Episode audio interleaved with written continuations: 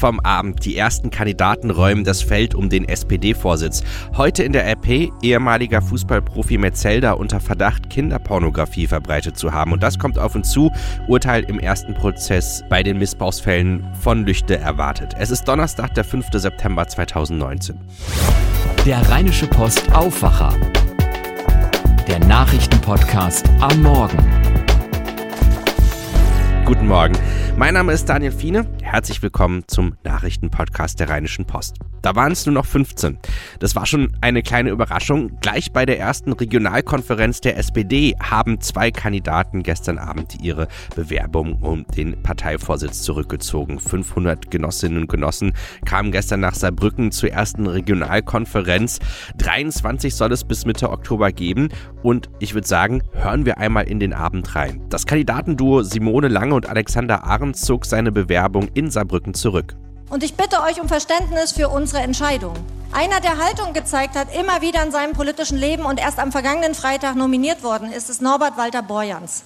Und Alexander und ich, wir haben uns nach langer intensiver Debatte entschieden, dass wir unsere Kraft aus unserer Kandidatur mit all unseren Unterstützern übergehen lassen wollen in das Team von Norbert und Saskia. Die Flensburger Oberbürgermeisterin und der OB von Bautzen unterstützen stattdessen den Ex-Finanzminister von Nordrhein-Westfalen, Norbert Walter Borjans, der gemeinsam mit der Bundestagsabgeordneten Saskia Esken antritt. Karl Lauterbach warb für ein Ende der Großen Koalition mit der Union. Wir haben das jetzt 14 Jahre gemacht. 14 Jahre gemacht.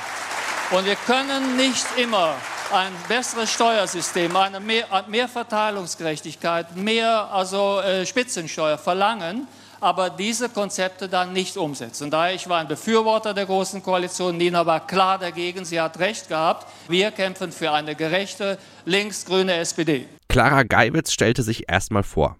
Mein Name ist Clara, ich bin Mutter von drei Kindern, evangelische Christin und gewerkschaftlich in der IGBCE engagiert. Ich komme aus Brandenburg, einem Land mit einem großen Strukturwandel. Aber ich glaube, hier im Saarland muss ich nicht erklären, was Strukturwandel bedeutet. Olaf Scholz warb für eine starke SPD in Zeiten wachsender Unsicherheit. Es ist kein Zufall, dass da in den USA der Trump gewählt wird.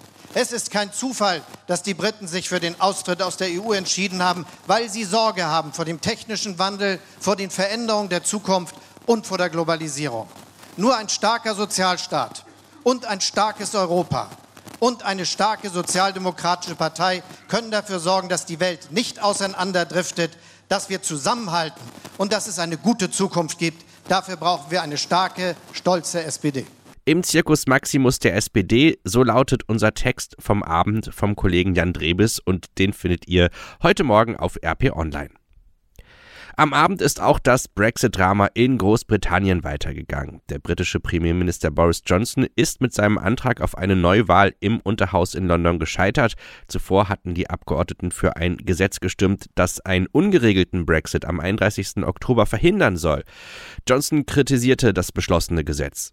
Das ist ein Gesetzentwurf, der dazu gemacht ist, das größte demokratische Abstimmungsergebnis in unserer Geschichte umzudrehen, das Referendum von 2016. Johnson warf auch den Oppositionsführer Corby vor zu kneifen.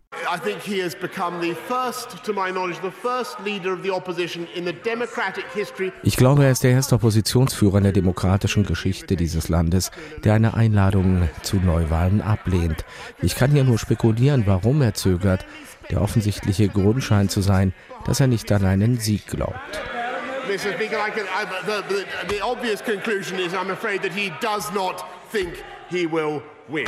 Tja, und jetzt heute in den frühen Morgenstunden ist raus. Die britische Regierung hat den Widerstand aufgegeben. Das Gesetz kann nun in Kraft treten. In der Nacht ist auch Facebook mit einer weiteren Datenpanne in die Schlagzeilen gekommen. Telefonnummern von rund 420 Millionen Facebook-Nutzern waren demnach offen im Netz zugänglich. Die Datenbank scheint aus öffentlich verfügbaren Informationen zusammengestellt worden zu sein. Es ist unklar, wer sie erstellt und hochgeladen hat. Facebook erklärte, es handelte sich um alte Daten. Sie seien anscheinend gesammelt worden, bevor das Online-Netzwerk im vergangenen Jahr die Möglichkeit abgeschafft hatte, Bekannte mit Hilfe ihrer Telefonnummern zu finden. Facebook habe keine Hinweise darauf, dass Accounts gehackt worden seien. Die Datei mit den Telefonnummern hatte ein IT-Sicherheitsforscher entdeckt und daraufhin das Technologieblog TechCrunch hingewiesen. Sie sei unverschlüsselt zugänglich gewesen und inzwischen entfernt worden. Unter den Telefonnummern seien 133 Millionen von Facebook-Nutzern aus den USA gewesen.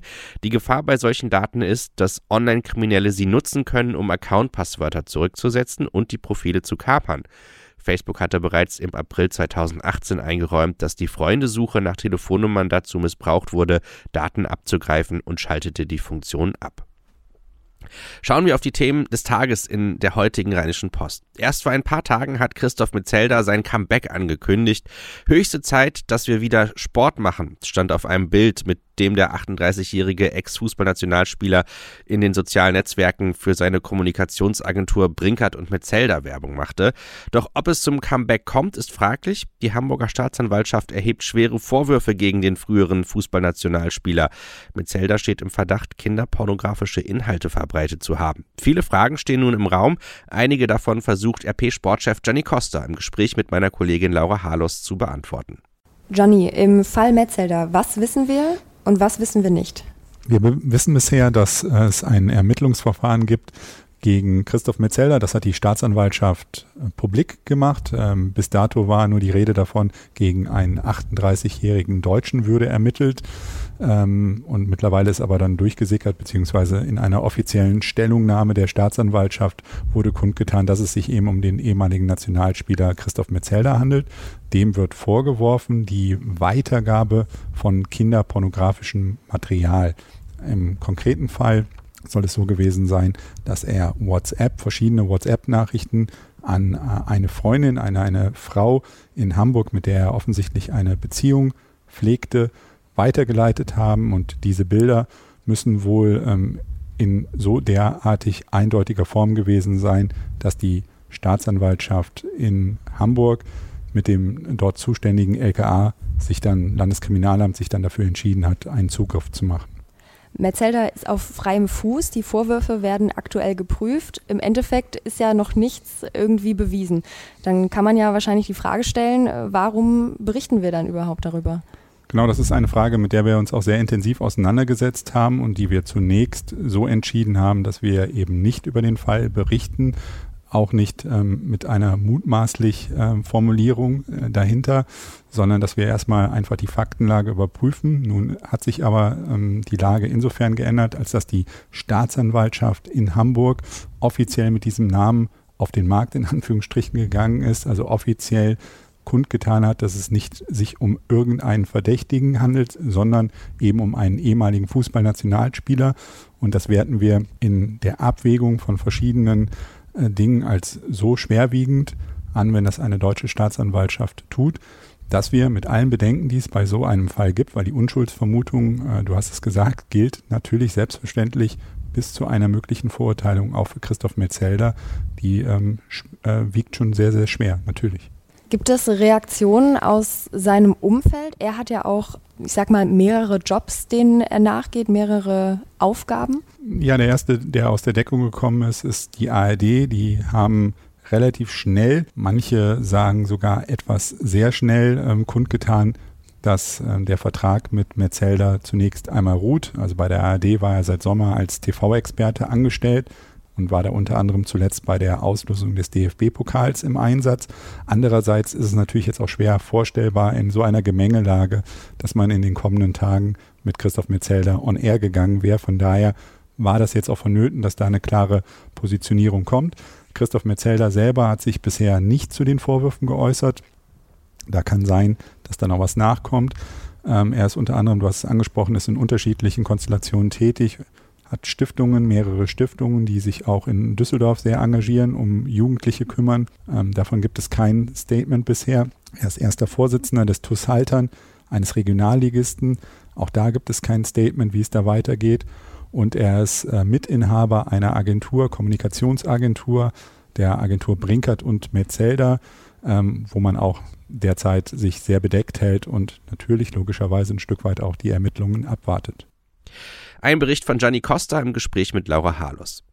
Viele kleine und mittlere Unternehmen in NRW unterschätzen die Gefahr durch Wirtschaftsspionage und investieren zu wenig in ihre eigene Sicherheit. Zu diesem Ergebnis kommt der NRW Verfassungsschutz in einem Lagebild Wirtschaftsschutz, das der Rheinischen Post vorliegt. Für die erste Analyse dieser Art untersuchten die Verfassungsschützer 20.000 NRW-Unternehmen mit bis zu 500 Mitarbeitern.